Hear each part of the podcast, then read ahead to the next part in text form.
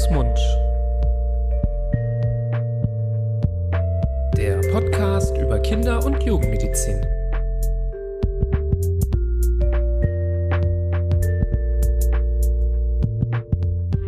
So, herzlich willkommen zu einer neuen Folge Hand, Mund. Hallo Nibras. Hi, Florian. Na, bist du auch hier? Auch hier, wieder mal. Zufall. Was für ein cooler Zufall, dass wir uns hier treffen zu einer neuen Folge. Als hätten wir es vereinbart. Als hätten wir das geplant. Ja, das ist sehr interessant. Ich freue mich darüber. Manchmal sind Zufälle ja auch, äh, es gibt gute Zufälle und schlechte Zufälle, ne? Ich bin ja davon überzeugt, es gibt keine Zufälle. Ne? Nee. Gibt es einen großen Plan? Yep. Bist du auch so ein Verschwörungstheoretiker? Oh, lass mal nochmal anfangen. Nee, Von nee. vorne. Ach ja. Ja. Ja, das Thema ist ja in aller Munde. Absolut. Wer was als Verschwörungstheorie definiert, das wollen wir ja gar nicht hier besprechen. Das kann jeder, jeder für sich entscheiden. Ähm, auch werden ja Ärzte bezichtigt, an Verschwörungen beteiligt zu sein. Beteiligt zu sein oder, also einerseits beteiligt zu sein, andererseits gibt es natürlich auch, glaube ich, Ärzte im Kreise der Theoretiker, der Verschwörungstheoretiker. Sie sind hüben wie drüben zu finden und es macht es alles nicht einfacher. Mhm. Ähm, ja, da werden wir heute sicherlich auf keinen grünen Zweig kommen. Nee, nee. Und wer jetzt denkt, wir sprechen über ähm, in Impfungen eingebaute Mikrochips, ähm, darum geht's heute nicht. Nein, Nein. nein.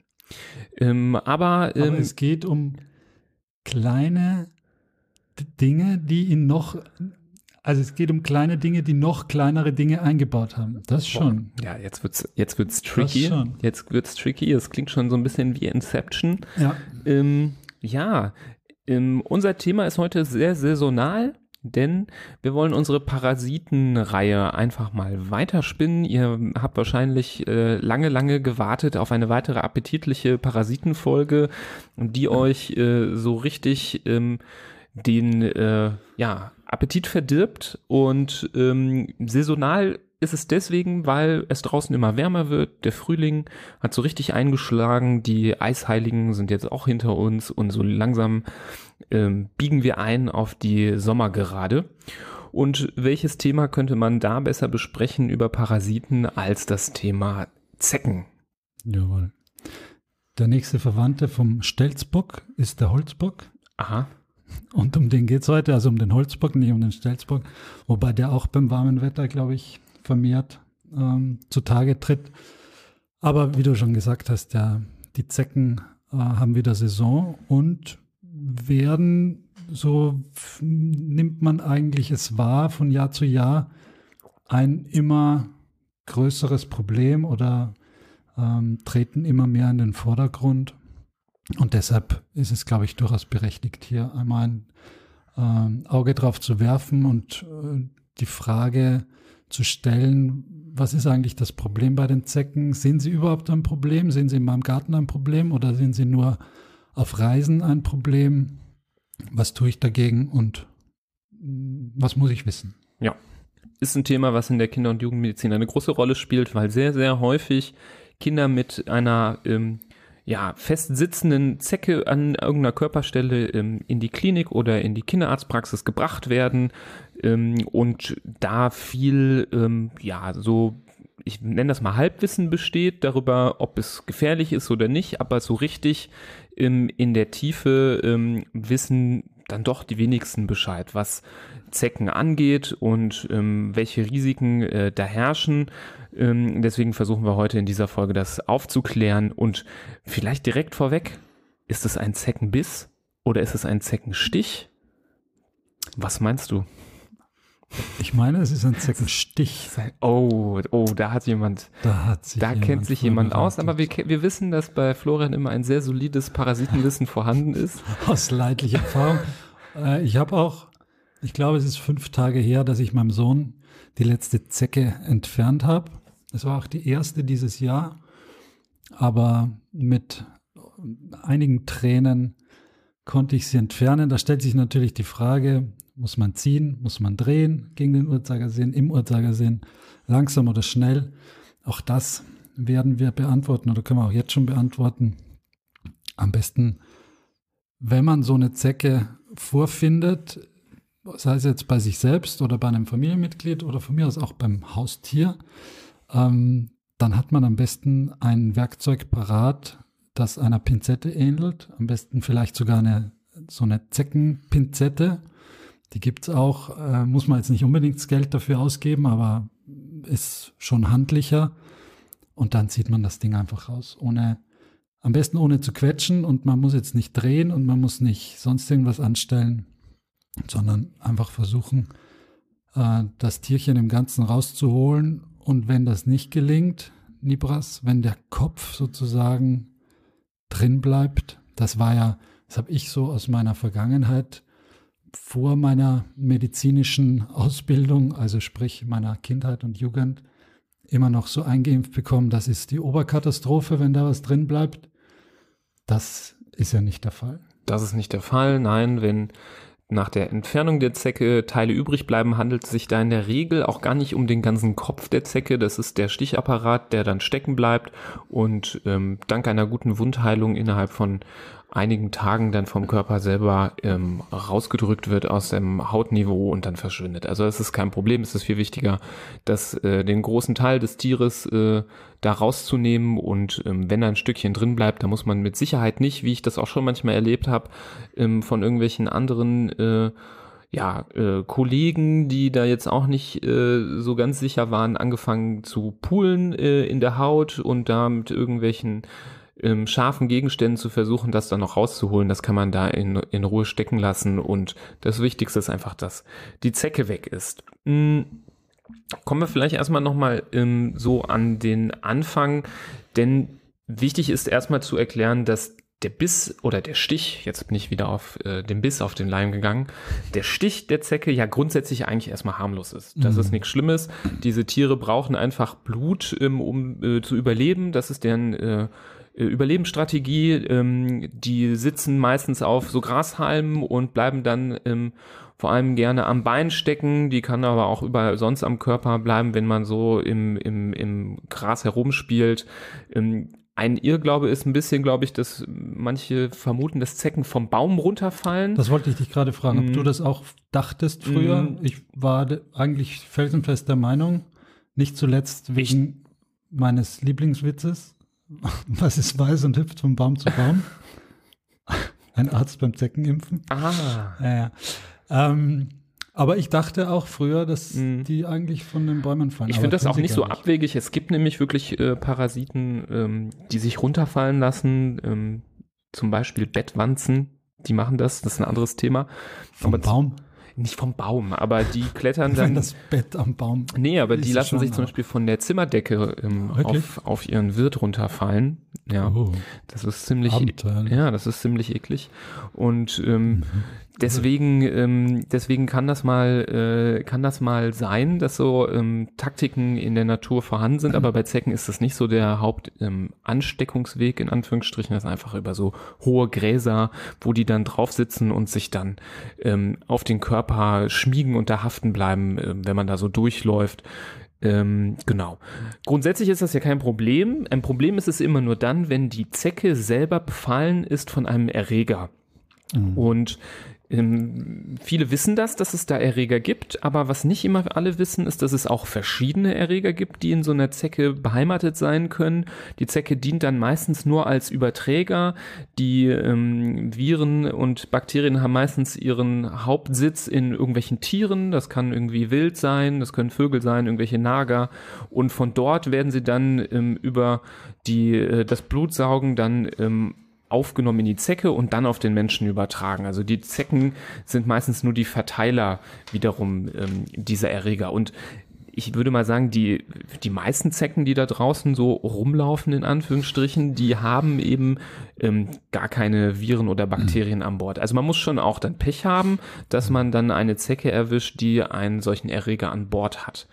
Aber grundsätzlich, wenn man von einer Zecke gestochen wird, weiß man ja erstmal gar nicht, was die hat, ähm, ob sie es hat ähm, und ähm, ob das jetzt gefährlich ist oder nicht. Deswegen führt das, denke ich, aber auch zu viel Verunsicherung. Mhm. Und also was ich jetzt zum Beispiel vor kurzem, als ich da die Zecke entfernt habe, bei meinem Sohn gemacht habe, war, dass ich mir aufgeschrieben habe in den Kalender, dass er an dem Tag eine Zecke hatte. Einfach für die kommenden Wochen, Tage und Wochen, um im Falle eines Falles, wenn irgendwelche Symptome auftreten, wo man dann dazu verleitet ist, zum Arzt zu gehen und der sagt, hm, gab es in der Vergangenheit einen Zeckenstich, dass man weiß, oh Moment, ich gucke nach im Kalender, ja, vor sechs Wochen und der Arzt dann sagt, oder man selbst in unserem Fall, okay, das passt zu den Symptomen oder nee, vor vier Monaten, das ist jetzt schon zu lange her oder wie auch immer. Also es, das muss jetzt nicht auf den Tag genau stimmen, aber es hilft schon, wenn man weiß, wann ungefähr der Zeckenstich war, äh, um dann eventuell, wenn man das Pech hat, wie du es angesprochen hast, auch das zeitlich ein bisschen eingrenzen zu können. Genau, denn die Beschwerden, die dann auftreten können, sind in der Regel nicht unmittelbar nach dem Stich, sondern die können ähm, Stunden später, Tage später, teilweise Wochen bis Monate später erst mhm. auftreten. Das macht es so ein bisschen tückisch.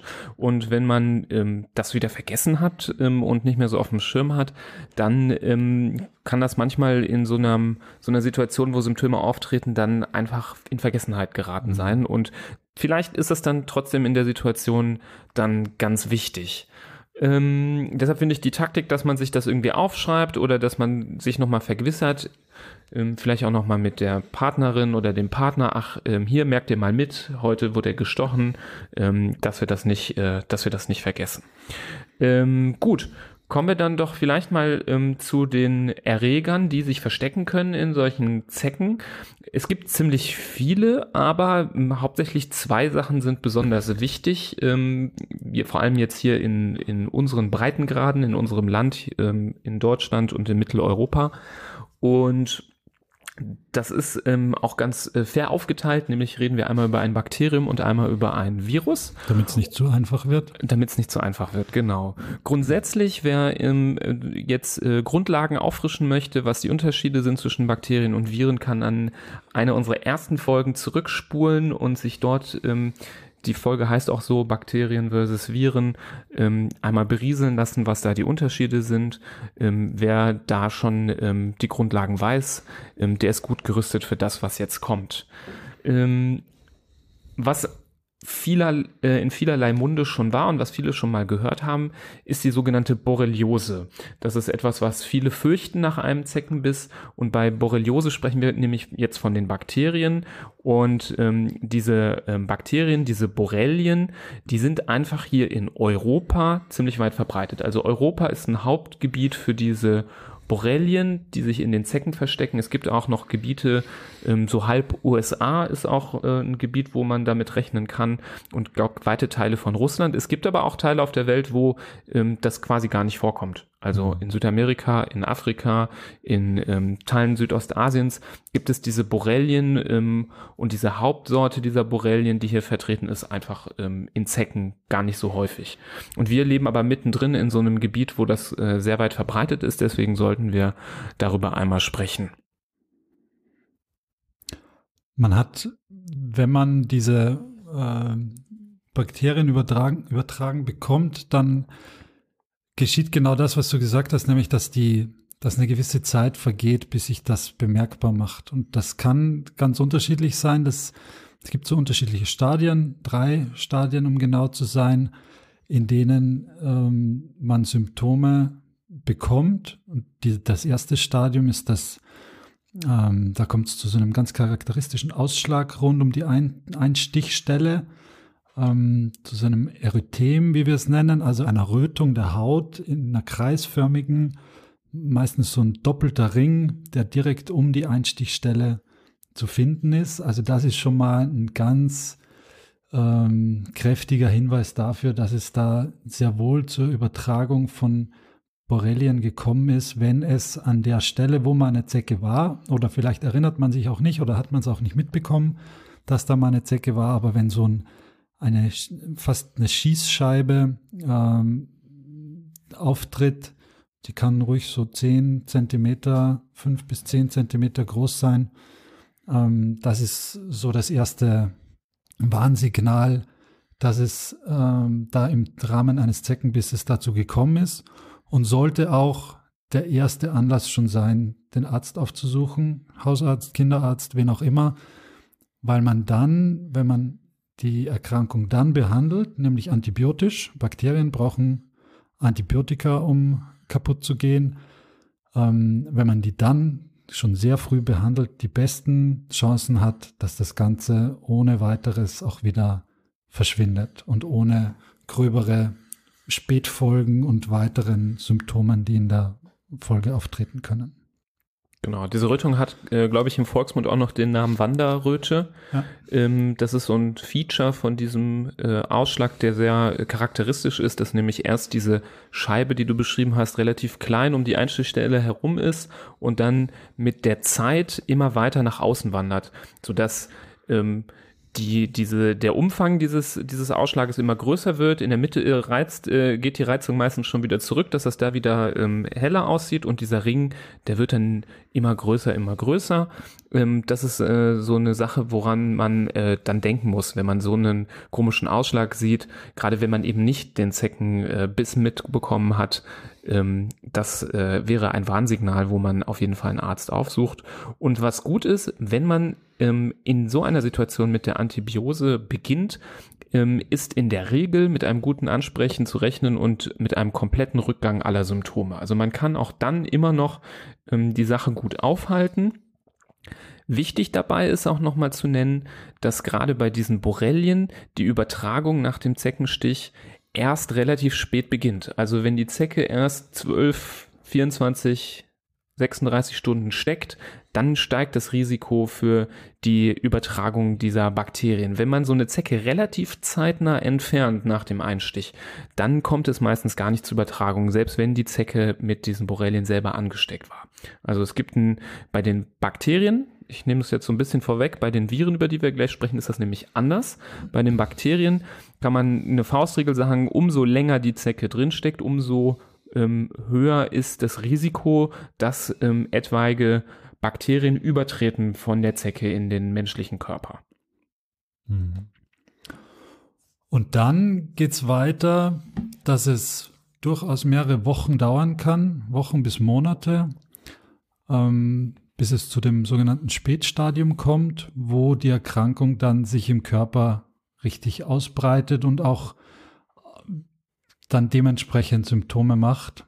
Äh, Im Rahmen dessen man sich so einfach grundsätzlich ziemlich krank fühlen kann, vor allem auch äh, Schmerzen und Beschwerden hat, die so Richtung Nervenleiden auch gehen können. Ein ganz charakteristisches Merkmal, das dann häufig im Umkehrschluss die Diagnose der Borreliose stellt, ist eine Facialisparese, also eine Lähmung ähm, eines Gesichtsnervs, wodurch dann der Mundwinkel und das Augenlid ähm, zu, auf einer Seite runterhängen. Das ist häufig auch bei uns dann der erste Grund, warum die Kinder überhaupt ins Krankenhaus kommen, weil es den Eltern oder wem auch immer auffällt, dass, dass das Gesicht schief aussieht, weil eine Seite eben runterhängt oder das Auge nicht mehr ganz geschlossen werden kann beim Schlafen oder ein bisschen Speichel aus dem Mund fließt, weil der, die Mundwinkel nicht mehr ganz äh, zu, zueinander passen. Und dann wird häufig durch die dementsprechende Diagnostik, wo wir auch gleich noch darauf zu sprechen kommen, äh, die Diagnose gestellt. Das ist so, das, das sind so die Charakteristika der, des Spätstadiums, ähm, wo man auch auf jeden Fall zügig behandeln sollte, ähm, um da möglichst die, die weiteren Komplikationen zu vermeiden. Ja. Ähm, ich glaube, neben den äh, Ausfällen der ähm, sogenannten Hirnnerven, wo dieser Gesichtsnerv dazu zählt, können auch Nerven weiter entfernt vom Kopf betroffen sein. Also ähm, auch an den Armen und Beinen kann es zu Lähmungen kommen, kann es zu Gefühlsminderungen kommen. Ähm, die ähm, im Bereich der Hirnhäute kann es auch zu Entzündungen kommen, eine sogenannte Hirnhautentzündung. Und auch ein Bereich, der in diesem Stadium betroffen sein kann, ist die ähm, ist der Herzmuskel. Also es mhm. kann auch zu einer Herzmuskelentzündung kommen, einer sogenannten Myokarditis. Ähm, das sind alles Symptome, die in der Regel wirklich erst nach Monaten auftreten. Mhm. Manchmal nach ein paar Wochen, aber typischerweise eher erst nach Monaten. Ähm, und ähm, ich weiß nicht, ob du darauf noch kommen wolltest, aber ergänzend kann man noch sagen, zusätzlich zu diesen relativ späten Symptomen gibt es noch ein sehr, sehr spätes Symptom, was teilweise erst Jahre später auftreten kann, das sind Entzündungen der Gelenke, ähm, sogenannte Arthritiden, ähm, teilweise mit Ergüssen in den Gelenken, ähm, die man dann auch mal ähm, punktieren kann, wenn es zu viel wird, wenn die Entzündung im Gelenk zu viel ist, da ähm, wird häufig dann auch mal ein Kinderrheumatologe aufgesucht in so einer Situation. Da sind wir aber wirklich bei den ähm, allerspätesten ähm, Symptomen, aber auch so fällt dann teilweise ganz retrospektiv ähm, so eine Infektion mit Borrelien auf. Das kann also auch manchmal ähm, so still ablaufen im frühen und im ähm, mittel, äh, mittel äh, Stadium, dass ähm, man das gar nicht so richtig mitbekommt. Also das ist nicht so eine Treppe, die man hochgeht und jedes Symptom wird mitgenommen, sondern manchmal können auch die, erst die ganz späten Symptome ähm, auffallen. Mhm. Und je später das auffällt und je später man draufkommt, desto schwerer zu behandeln ist das Ganze. Genau. Und während bei dem, bei dieser Wanderröte, bei dem kreisförmigen Ausschlag, da, wie bereits erwähnt, so eine antibiotische Therapie noch sehr, sehr, sehr gut und äh, sehr schnell wirkt, auch wenn man es dann noch länger geben muss. Also da unbedingt dem, den Vorgaben des Arztes vertrauen, dass das wirklich eine läng längerfristige Behandlung ist mit Antibiotika. Aber wenn später dann bei diesen Gelenksentzündungen, die damit verbunden sind, da ist man dann schon, ja, hat man schon deutlich schlechtere Karten, um einfach mit einem Antibiotika zu behandeln und dann ist wieder weg. So einfach geht das dann ja. leider nicht mehr also definitiv muss man sagen, dass auch die späten Symptome teilweise dann auch in äh, Spätschäden ja. äh, umschlagen können und dann auch lange Zeit äh, bleiben können oder teilweise auch für immer bleiben können. Also kann man sich grundsätzlich merken, je früher man anfängt mit der Behandlung, umso besser ist das Ganze. Und ergänzend noch ein wichtiger Hinweis, selbst wenn man jetzt einmal diese Wanderröte gehabt hat und weiß, ja, da waren Borrelien, vielleicht hat man das auch im Blut nachgewiesen mittels ähm, einer, einer Untersuchung, besteht keine dauerhafte Immunität äh, gegen die Borreliose. Also man kann sich immer wieder mit Borrelien infizieren, so dass man nicht nach einer durchgemachten und ähm, vielleicht glimpflich verlaufenden Infektion ähm, in, äh, sich, un, sich in Unvorsicht äh, badet und äh, dann nicht mehr aufpasst, sondern man muss äh, weiterhin auf der Hut sein, was die Zecken angeht. Höchstwahrscheinlich passiert das nicht immer bei der gleichen Zecke, weil, das hat man am Anfang gar nicht angesprochen, so eine Zecke braucht in ihrem Leben nur dreimal eine Blutmahlzeit. Die lebt so in drei Stadien von äh, Larve bis, bis erwachsenem Tierchen. Und in jedem Stadium gibt es eine Blutmahlzeit, sodass die Wahrscheinlichkeit, dass man einmal von der gleichen Zecke gestochen wird, verschwindend gering ist. Aber es gibt natürlich noch Verwandte und Bekannte der Zecken, die, die es auch auf einen abgesehen haben. Ja. So viel zur Borreliose. Das kann man, also Hast Antibiotika ganz wichtig. Mhm. Und jetzt hatte ich ja meinen fast schon Antiwitz gebracht am Anfang mit dem Arzt beim Zeckenimpfen gegen Borreliose muss man festhalten, kann man nicht impfen. Da gibt es keine, also das übliche Impfen gegen äh, Zeckenerkrankungen, da kommen wir jetzt gleich noch auf die, auf die Erkrankung, gegen die man impfen kann, aber gegen Borreliose kann man sich nicht impfen lassen. Genau. Das ist nochmal ein wichtiger Unterschied zu den Viren. Genau. Wenn wir jetzt von den Viren sprechen, kommen wir zu einer äh, Sache, die ihr vielleicht schon mal im Impfkalender gesehen habt oder vielleicht hat euer Kinderarzt euch mal darüber was äh, erzählt. Das ist die sogenannte FSME, die Frühsommer-Meningoenzephalitis, so heißt die Erkrankung. Das Virus heißt auch einfach FSME-Virus und die Impfung heißt auch genauso. Ähm, klingt, ist erstmal verwirrend, dieser lange, diese lange Abkürzung, äh, finde ich jetzt auch nicht sehr elegant. Äh, die Hälfte das, versteht man, Früh und Sommer, und die andere Hälfte versteht man nicht. ja, genau. Und ähm, das eine heißt irgendwie Borreliose, das andere heißt FSME, also das ist irgendwie, finde ich, mhm. unglücklich. Äh, ähm, formuliert.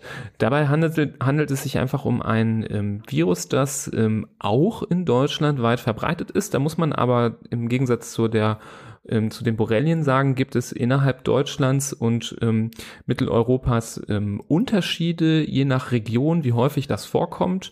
FSME ist typisch ähm, verbreitet in Süddeutschland, vor allem in Baden-Württemberg und Bayern.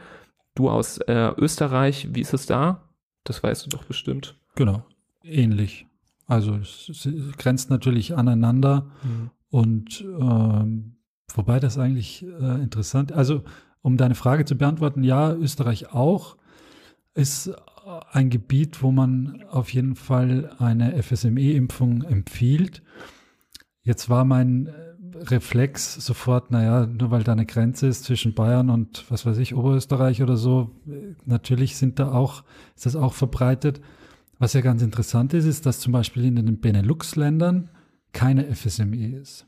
Also genau. das ist dann schon wieder so hoch sozusagen, ähm, dass da die Landesgrenze ausreicht, um ja. ähm, den Erreger zurückzuhalten. Ja, auch hier in uh, unseren Gefilden, wir senden hier äh, straight out auf Nordrhein-Westfalen, ähm, ist es ein Bereich, der ähm, kein Risikogebiet ist und man kann grundsätzlich sagen, äh, gesamt Norddeutschland ähm, ist eigentlich sicher. Es gibt hier eine sehr schöne Karte, die ich hier in den Shownotes verlinken werde vom Robert Koch Institut, die immer relativ up-to-date gehalten wird mit ähm, Einzeichnung der Risikogebiete. Da werden sogar die einzelnen Landkreise aufgeführt. Ähm, die sind dann hier blau markiert. Da sieht man, Bayern und Baden-Württemberg sind fast komplett blau. Es gibt so kleine einzelne Inseln. Ja, das war eine freudsche Versprecher, sorry, das war nicht so gemeint. Ähm, und ähm, im Oberhalb dieser beiden Bundesländer gibt es nicht mehr viel. Also in angrenzenden Bereichen, in Hessen, Thüringen und Sachsen, da gibt es noch ein paar Landkreise, die äh, mit betroffen sind. Dresden und, ist jetzt neu, habe ich gelesen, mm, ist neu dazugekommen. Mm, Hast du das schon dabei? Mm, müsste dabei sein, ja. Ähm, das müsste doch hier sein. Ich zeige hier gerade äh, auf die Karte für Florian, wo ich glaube, wo Dresden liegt. Gut, wenn man das ein Österreicher zeigt, ja, mm. glaubt einem das dann auch? Ja, ja, das ist hier. Das ist hier. Ja. Ähm, man muss es nur selbstbewusst verkaufen. Ja, ja, ja. Nee, ich glaube dir alles. Genau, also das unterliegt natürlich auch saisonalen Schwankungen ähm, und deswegen gibt es immer wieder Updates. Ähm, hier steht auch extra drin, das ist eine Karte, die sich, ähm, die beruht auf den FSME-Erkrankungen zwischen den Jahren 2002 und 2019 und je nachdem, ähm, hier steht auch Stand des, der Karte ist der 16.01.2020, also die ist ziemlich neu mhm. und wird regelmäßig geupdatet, das heißt, es kann sich verändern.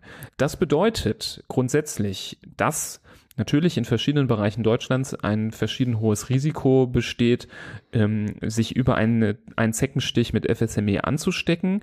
Und wenn wir von Impfungen sprechen, auch da sehen wir natürlich ähm, immer nur Impfungen da, wo es auch ähm, sinnvoll ist, ähm, wird nach wie vor empfohlen, immer nur dann zu impfen, wenn man zum Beispiel aus einem Risikogebiet kommt und dort lebt oder vorhat, in ein solches Risikogebiet zu verreisen. Wenn man jetzt sagt, ich wohne in Schleswig-Holstein und ähm, mich treiben keine 10 Zebras nach Bayern, dann muss man nicht unbedingt sich FSM, SFME FSME, sorry, ich, äh, das ist schon echt ein Zungenbrecher, ne? ähm, muss man sich nicht dagegen impfen. Sprechen. Ja, ähm, aber man sollte sich natürlich ähm, beim Auswärtigen Amt vorher informieren, wenn man eine Reise antritt, ähm, ob eine Impfung äh, empfohlen ist, ja oder nein. Jetzt, wenn wir schon bei der Impfung sind, wenn ich jetzt doch meinen Sommerurlaub in Bayern plane, jetzt in der derzeitigen Lage müsste es trotzdem schon langsam gehen, dass man auch einen Sommerurlaub in Bayern plant. Aber dann macht es wenig Sinn, wenn man sich eine Woche vorher beim Kinderarzt vorstellt und sagt, so, ich hätte jetzt gerne eine FSME-Impfung, weil wir fahren nächstes Wochenende ähm, nach Nürnberg oder keine Ahnung wohin sondern das muss schon so ein bisschen vorausgeplant werden. Es ist auch nicht eine Impfung ausreichend gegen FSME, sondern man muss zwei beziehungsweise dreimal äh, impfen und ein Impfschutz ist erst vorhanden zwei Wochen nach der zweiten Impfung. Und Impfungen werden im Abstand von vier Wochen äh, verabreicht. Also da muss man schon mit ein bisschen Vorlauf an die Sache rangehen.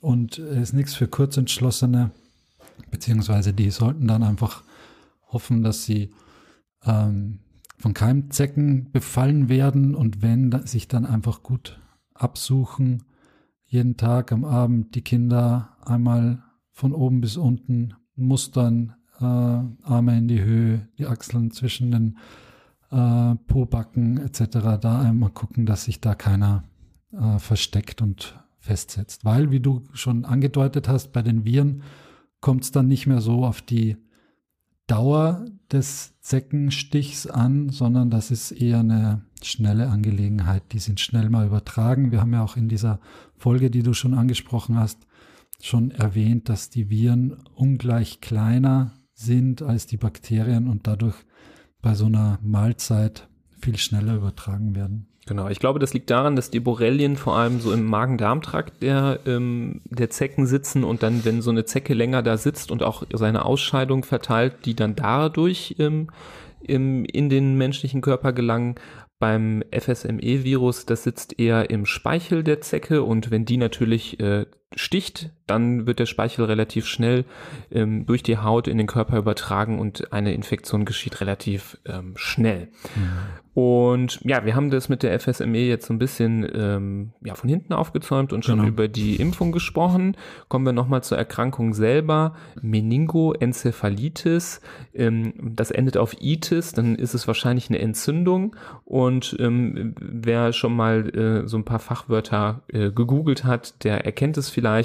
Dieses Virus löst vor allem erstmal eine Entzündung mit Fieber aus. Das ist meistens so das frühe Stadium und im späteren Stadium ähm, das nach ein paar Tagen bis Wochen kommen kann, führt das Ganze zu einer Hirnhautentzündung und kann sogar umschlagen in eine Entzündung des ähm, Gehirngewebes, richtig, oder auch des Rückenmarkgewebes. Und wer sich vorstellt, wenn das Gehirn an sich als ähm, zentrale ähm, Schaltstelle des Körpers ähm, ja, infiziert ist und da ein Infekt brodelt, das kann ähm, natürlich bleibende Schäden hinterlassen und ist natürlich äh, insgesamt äh, nicht ungefährlich.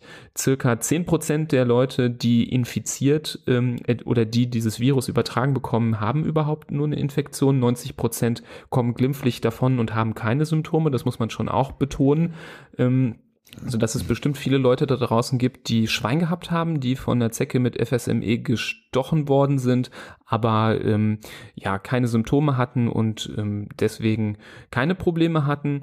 Ähm, das Wichtige ist äh, auch zu betonen, das ist halt genau konträr zum, zur Borreliose. Bei der Borreliose hatten wir ein Medikament, also eine Antibiotik, antibiotische Therapie, aber keine Impfung. Beim äh, FSME-Virus ist es genau umgekehrt. Wir haben eine Impfung, also können wir präventiv verhindern, dass da was Schlimmes passiert. Aber sollte es zu einer Infektion kommen, haben wir kein gutes Medikament, was dieses Virus unmittelbar bekämpft. In so einer Situation können wir nur die Symptome behandeln und hoffen, dass die Schäden nicht allzu groß sind. Wenn sie groß sind, auch hier das Risiko, dass sie für längere Zeit oder für immer weiter bestehen können, in Form zum Beispiel von Lähmungen. Und dann ist es besonders ärgerlich, wenn man eben dann auf so eine Impfung aktiv verzichtet hat und das Risiko in Kauf genommen hat, ähm, wenn man es so leicht hätte verhindern können. Mhm.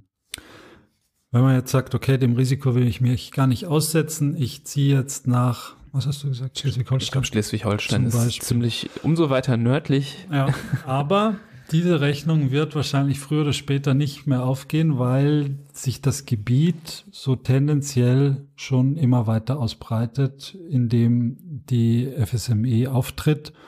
Das liegt höchstwahrscheinlich auch an der immer wärmer werdenden Durchschnittstemperatur, an den milderen Wintern, an den wärmeren Sommern. Je trockener es ist, desto häufiger oder desto vermehrter tritt diese FSME auf. Ähm, und diese, die Winter, die wir jetzt zum Beispiel in unseren Breiten, sage ich mal, in den letzten Jahren haben, begünstigt natürlich das Auftreten von, das liegt aber jetzt wieder nicht an den Viren, sondern an den Zecken, dass die einfach besser, besser überleben und, und äh, häufiger auftreten. Ja. Also insofern muss man sich da schon immer wieder anpassen und auch immer wieder schlau machen, wo ist jetzt eigentlich ein Risikogebiet und wo nicht. Und am besten, so wie wir es vorher gesagt haben, wenn ich jetzt vorhabe, in I1 zu für mehrere äh, Wochen oder Tage in, äh, eines zu besuchen, dass man sich vielleicht im Winter davor einfach schon impfen lässt, das ist die, die beste Jahreszeit oder die beste Zeit dafür. Ja, ich hätte zur FSME-Impfung noch so einen kleinen, eine kleine Ergänzung, weil mir gerade einfällt, dass auch eine Hörerin mal danach gefragt hat, nach dieser Impfung, denn es ging um das Thema, ob man auch Kinder impfen kann, die kleiner sind als ein Jahr. Und ähm, da kann ich wiedergeben, dass zumindest ähm, der äh, so gängige Impfstoff, äh, der mir bekannt ist, aber auch die offizielle Empfehlung sagt, dass Kinder erst ab äh, dem Alter von ähm, einem Jahr oder älter geimpft werden können. Ich glaube, dieser Impfstoff ist auch erst ab dem äh, vollendeten ersten Lebensjahr zugelassen, sodass ähm, grundsätzlich für Kinder unter einem Jahr keine Impfmöglichkeit besteht. Und ergänzend wichtig ist, dass man ähm, wissen sollte, dass gerade bei den ganz kleinen Kindern so im ersten zwei, äh, im zweiten, dritten, vierten Lebensjahr auch ähm, ein etwas erhöhtes Risiko besteht, nach der Impfung ähm, Fieber zu bekommen. Mhm. Das ist mhm. kein gefährliches Fieber, das geht auch wieder weg, aber das sollte einen dann nicht wundern. Ich habe gelesen, dass ungefähr 15 Prozent der ein- bis zweijährigen dann auch mal Fieber über 38 Grad nach so einer Impfung haben können ist aber, denke ich, ein Preis, den man in Kauf nehmen muss, wenn man zum Beispiel in so ein Gebiet, Gebiet reisen möchte oder dort lebt. Ähm, denn die Folgen einer FSME sind, denke ich, deutlich schlimmer, als ähm, wenn man zwei Tage Fieber um die 38 mhm. Grad haben sollte. Erinnere ich mich richtig, dass das meist so nach einer Woche äh, oder ein bisschen mehr auftritt, das Fieber? Das ist jetzt eine reine Erinnerung an äh, meine, an meine eigene Impfung, die natürlich mhm. schon diverse Jahrzehnte her ist. Aber ich glaube, es war, ist ja bei den meisten Impfungen mhm. so, dass sie dass da meistens äh, so eine einige Tage dazwischen liegen, hm. bis da die Symptome. Das kann ich gerade nicht beantworten, das weiß ich nicht, ja. äh, nicht so genau. Ja. Ja.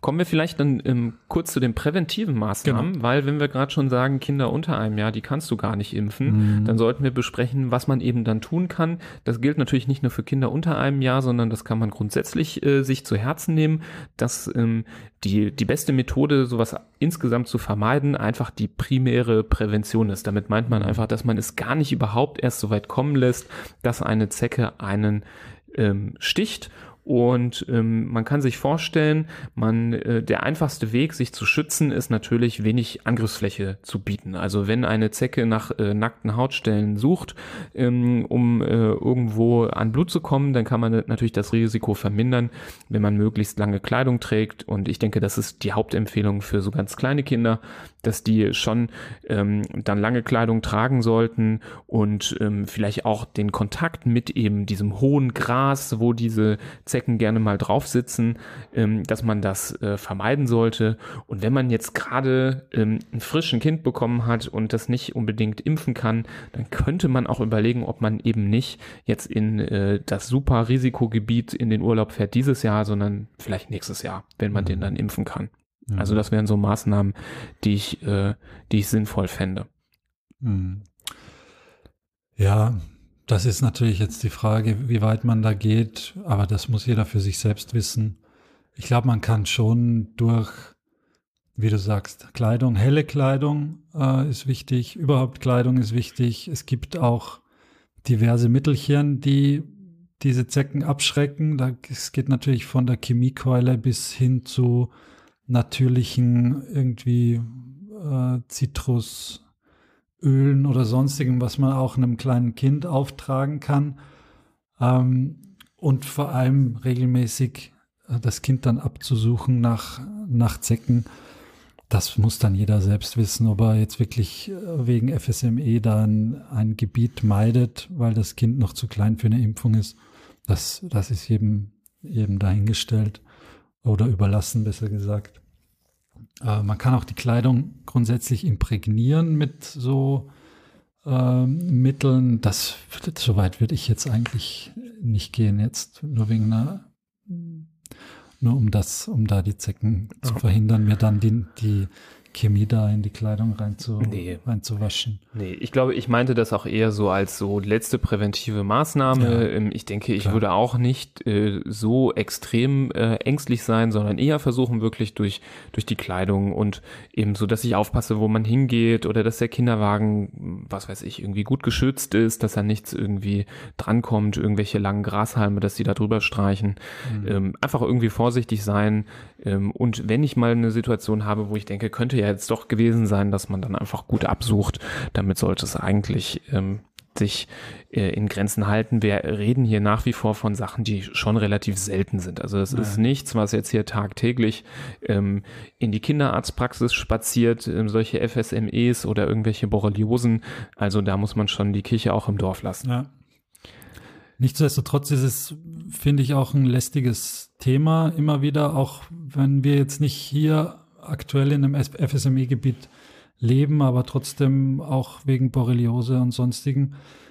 Ähm, was wir jetzt gerade in Angriff nehmen zu Hause bei mir ist, dass wir versuchen, ob es klappt, die Zecken zum Beispiel im Garten zu dezimieren. Das ist jetzt von, äh, wenn man erstmal drüber nachdenkt, eher äh, eine Aufgabe, wo man gar nicht so richtig weiß, wie man da rangehen soll, weil ich kann ja nicht das Gras absuchen nach Zecken und die dann entfernen. Aber es, was gerade bei uns ansteht, äh, wo wir auf die Lieferung warten sozusagen, sind sogenannte Zeckenrollen. Schon mal gehört? Mhm. Das sind so, es sieht eigentlich aus, glaube ich, wie eine, oder auf dem Bild, ich habe es noch nicht gesehen, weil ich glaube, das Paket kommt morgen. Ähm, sieht aus so quasi wie eine Klopapierrolle. Da ist Watte drinnen, reingestopft. Und auf der Watte ist ein Mittel.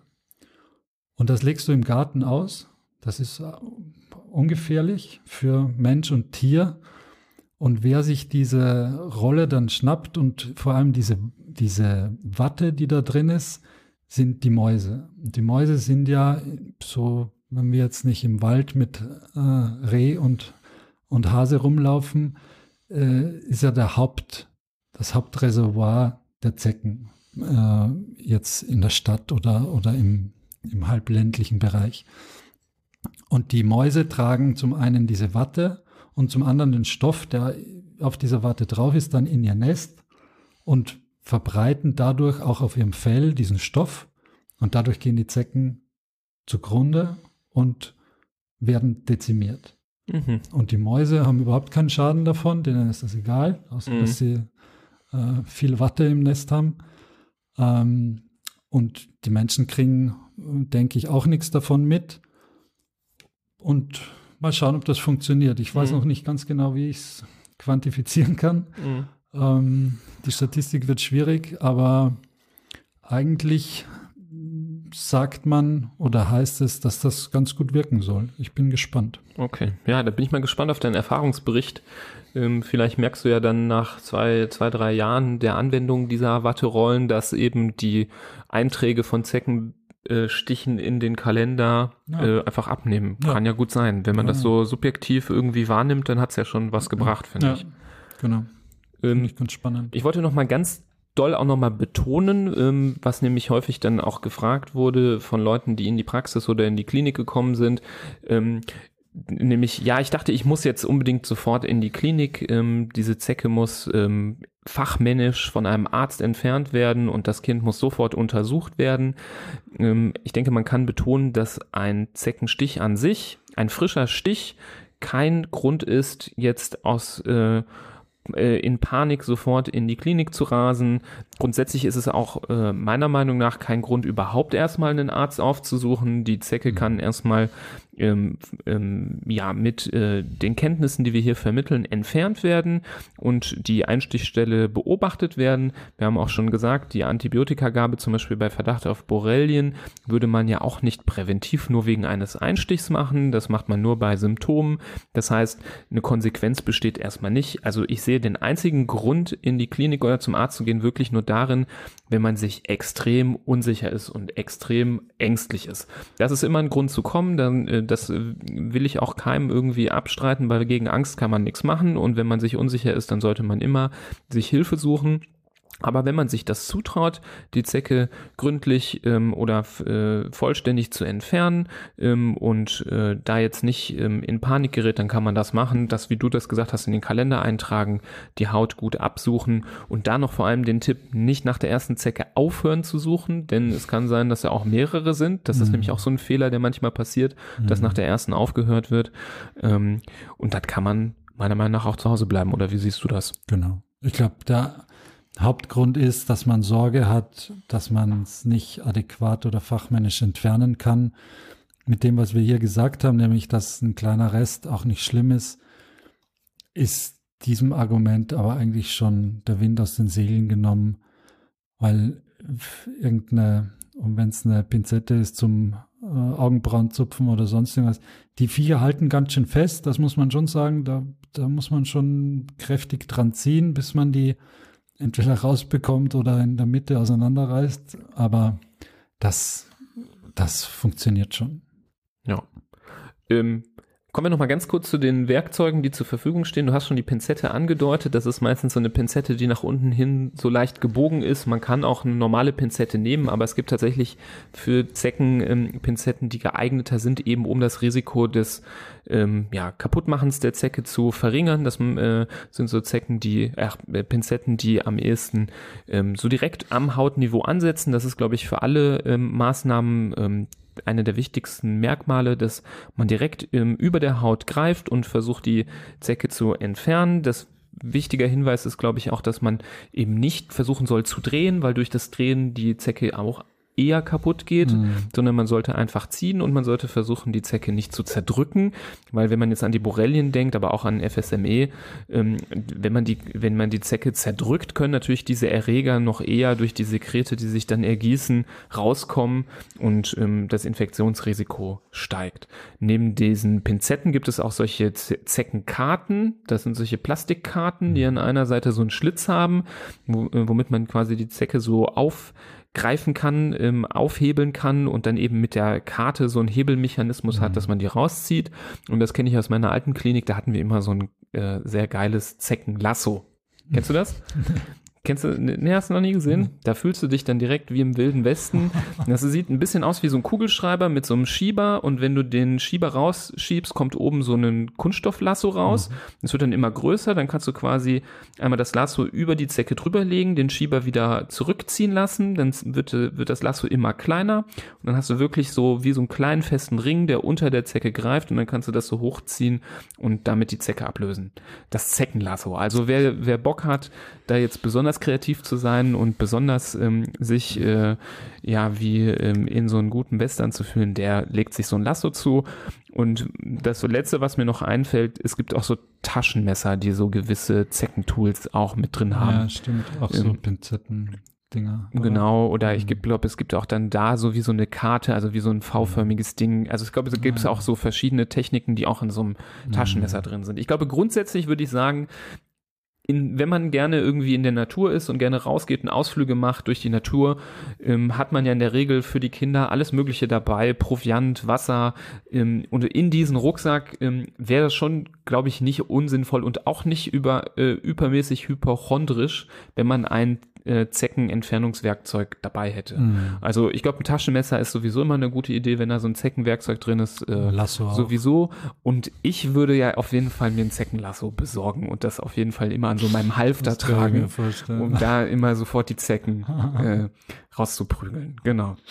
Ähm, zur Entfernung noch äh, finde ich den Hinweis, wenn man die Zecke komplett entfernt hat, ähm, oder auch nur teilweise würde ich die Stelle danach gut desinfizieren. Das wäre noch so ein Hinweis, der, der wichtig ist, um, falls Keime kurz vorm Übertreten sind, die dann da ähm, sich in der Wunde gesammelt haben, kann man die dann noch vielleicht damit abtöten.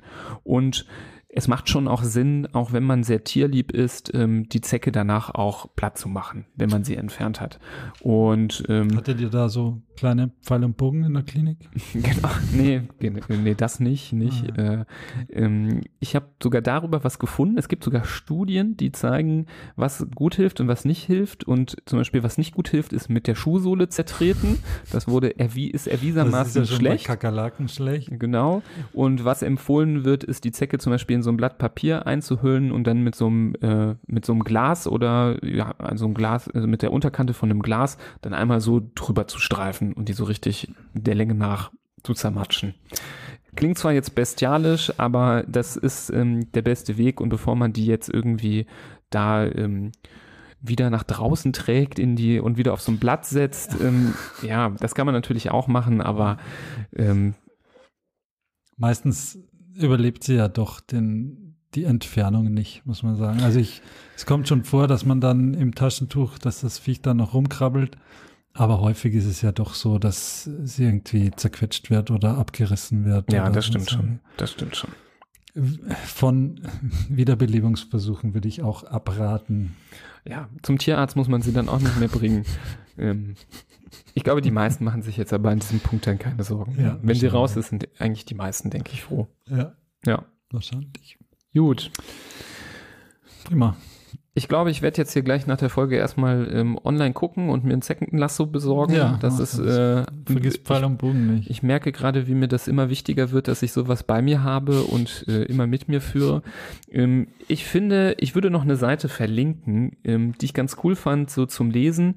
Ähm, die heißt relativ simpel zecken.de und ähm, ich sag direkt, ähm, das ist keine Werbung. Ich habe nämlich beim Runterscrollen gemerkt, dass diese Seite zur Verfügung gestellt wird von Pfizer dem Pharmaunternehmen. Ähm, das sage ich nur dazu. Ich finde, die Informationen, die da draufstehen, haben erstmal mit Pfizer nichts zu tun. Das sind relativ neutrale Informationen zu FSME, zu ähm, Borrelien und halt auch noch den ganzen anderen. Wer sich dafür interessiert, wer da ganz große Freude dran hat, ähm, was für weitere ähm, ähm, verrückte Erreger in so Zecken drinstecken können, kann sich da belesen. Und ähm, ja, da wird auch erklärt, wie so eine Zecke lebt, wie sie sich fortpflanzt. Also da kann man wirklich, ich glaube, da bleiben, glaube ich, nicht viele Fragen offen danach.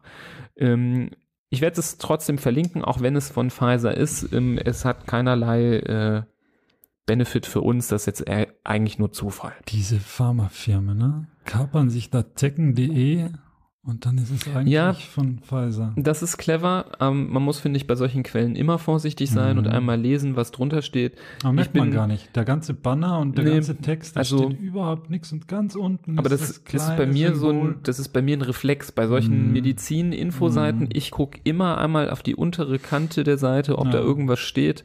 Ich meine, wenigstens sind sie so transparent und schreiben da äh, ihr gro äh, groß ihr Logo hin und zeigen, dass sie da verantwortlich Ganz sind.